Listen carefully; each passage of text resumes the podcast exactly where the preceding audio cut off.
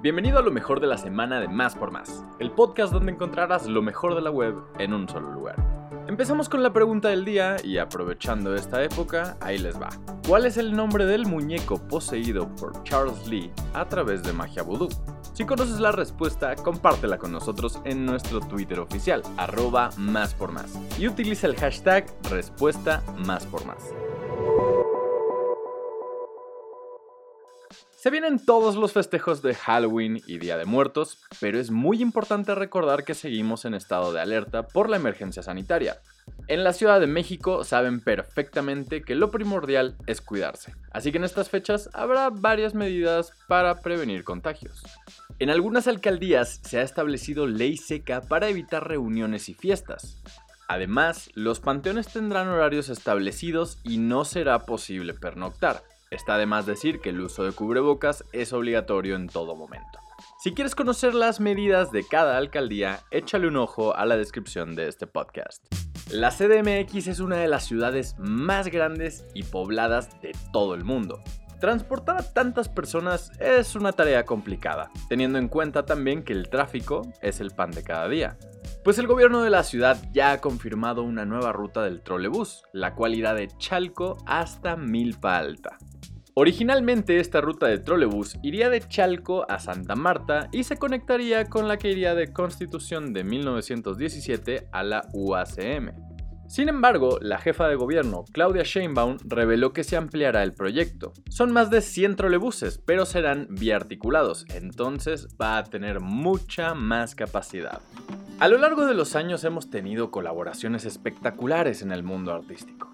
Ejemplos hay muchos dentro de distintos ámbitos, pero ahora estamos muy emocionados porque dos pesos pesados del cine y la música unieron fuerzas para trabajar juntos en algo que seguramente los dejará con el ojo cuadrado.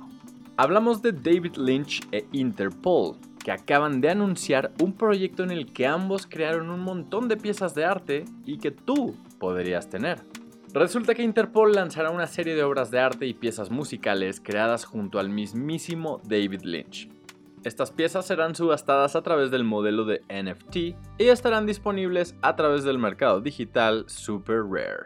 A partir de este viernes 29 de octubre podrás visitar la ofrenda interactiva en el Centro Histórico de la Ciudad de México, la cual será para honrar a las personas que fallecieron a causa del COVID-19. Al ser una ofrenda comunitaria, todos los que así lo deseen podrán llevar la foto de sus familiares fallecidos y colocarla en la ofrenda, la cual se instalará en Plaza Tolsap. Este altar consta de un memorial de 14.4 metros para la colocación de fotos y flores, cubos especiales para colocar veladoras de vidrio, tres ofrendas circulares de 4 metros de diámetro y tres arcos de flores de 3.5 metros de longitud. Los visitantes podrán dejar la foto de sus seres queridos, así como veladoras y flores, del viernes 29 de octubre al 2 de noviembre. Hay dos cosas seguras en esta vida, la muerte y los impuestos. Bueno, pues a partir de ahora todos los productos menstruales ya no incluirán el IVA. Esta es una manera de asegurar que niñas, adolescentes, mujeres adultas y personas menstruantes puedan acceder a los productos en igualdad, sin obstáculos de índole económica y porque se trata de un derecho a la salud. Además de que, de acuerdo con la senadora de Morena, Marta Lucía Mitcher, representaba un impuesto sexista en detrimento de la igualdad entre hombres y mujeres en el sistema fiscal mexicano. Llegó el fin de semana, así que ahí les van un par de recomendaciones.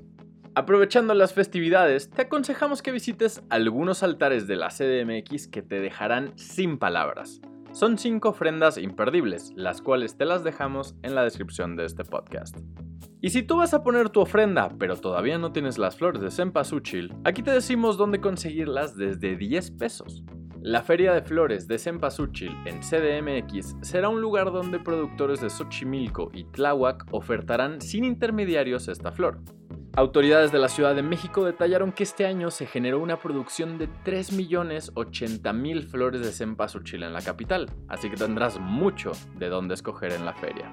Si asistes a alguno de estos eventos, comparte tu experiencia con nosotros a través de una historia o publicación en Instagram. Recuerda, nos puedes encontrar como más por más. Gracias por escuchar y no olvides suscribirte. Sintonízanos en la próxima edición de Lo mejor de la semana de Más por Más, el podcast donde encontrarás lo mejor de la web en un solo lugar.